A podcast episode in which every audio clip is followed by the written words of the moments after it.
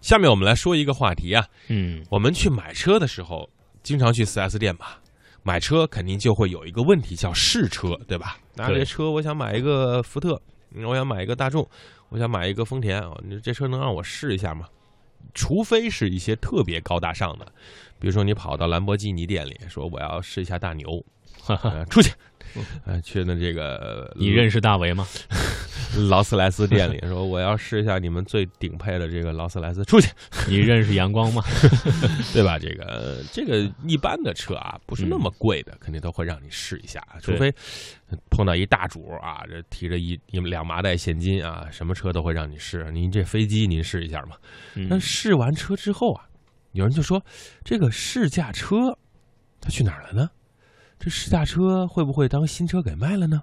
哎，问题就来了，首先得声明，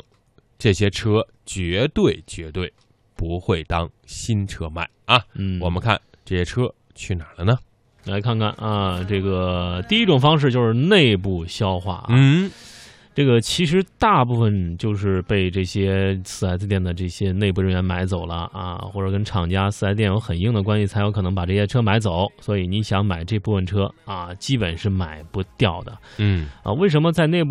呃消化的就能完全消化掉？一是说因为这些车的量不是很大，二是说这些车会有二到四折的折扣啊，嗯，会被内部人员消化掉。因为这个原因呢，好比一辆百万级的保时捷试驾车啊，你可以以三四十万元的价格拿下。所以在内部如果关系不硬，都抢不到啊。嗯，所以要抱紧大腿啊，对，想想这些车可能会让啊关系不是很硬的买走嘛对啊，有的时候这个这些车很早都被老板关系很硬的人预定了。对，被老板预定了。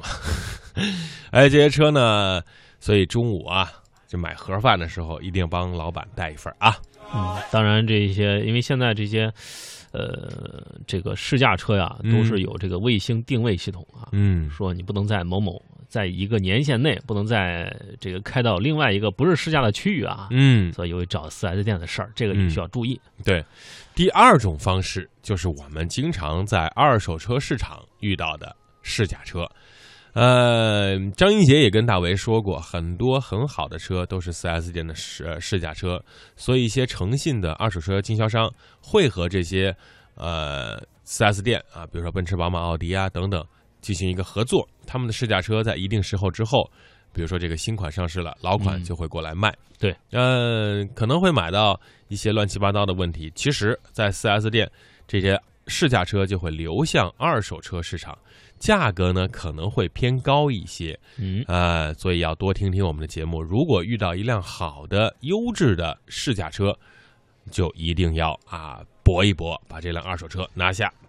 当然第三种方式就是流向拍卖市场，在一些拍卖会上也会有拍卖试乘试驾车的情况，起起拍价格都比较低啊。如果真的是会在拍卖会上拍到这样的车，也是物超所值的，因为呃这些试驾车，首先第一点它就是质量是肯定是可以保证的，嗯第二，它不会有泡水啊，基基本上不会有这种重大事故发生过啊。嗯，第三，它保养也还可以啊。当然，呃，这个流向拍卖会的车也都是一些豪华品牌车辆了。嗯有的车的试驾里程很少，呃，基本上准新车啊，一万多一点点都是很高的了。嗯所以说，这个能买到这些车也是不错的。嗯，所以呢，我们在买车的时候啊，如果是从厂家或者 4S 店正规渠道买来的试驾车，他们会告诉你这辆车试乘试驾的车辆，而且跑了多少公里，它的这个出厂日期，所有的信息是否完整，提供多少公里的保养等等。所以大家放心呢，在买新车的时候不会担心买到试驾车，因为有些试驾车你坐上去你开就知道，但是买卖二手车的时候要多加小心，这些车是不是试驾车？所以大家把信息都放在这个透明的平台上，让大家去评判就嗯 OK 了。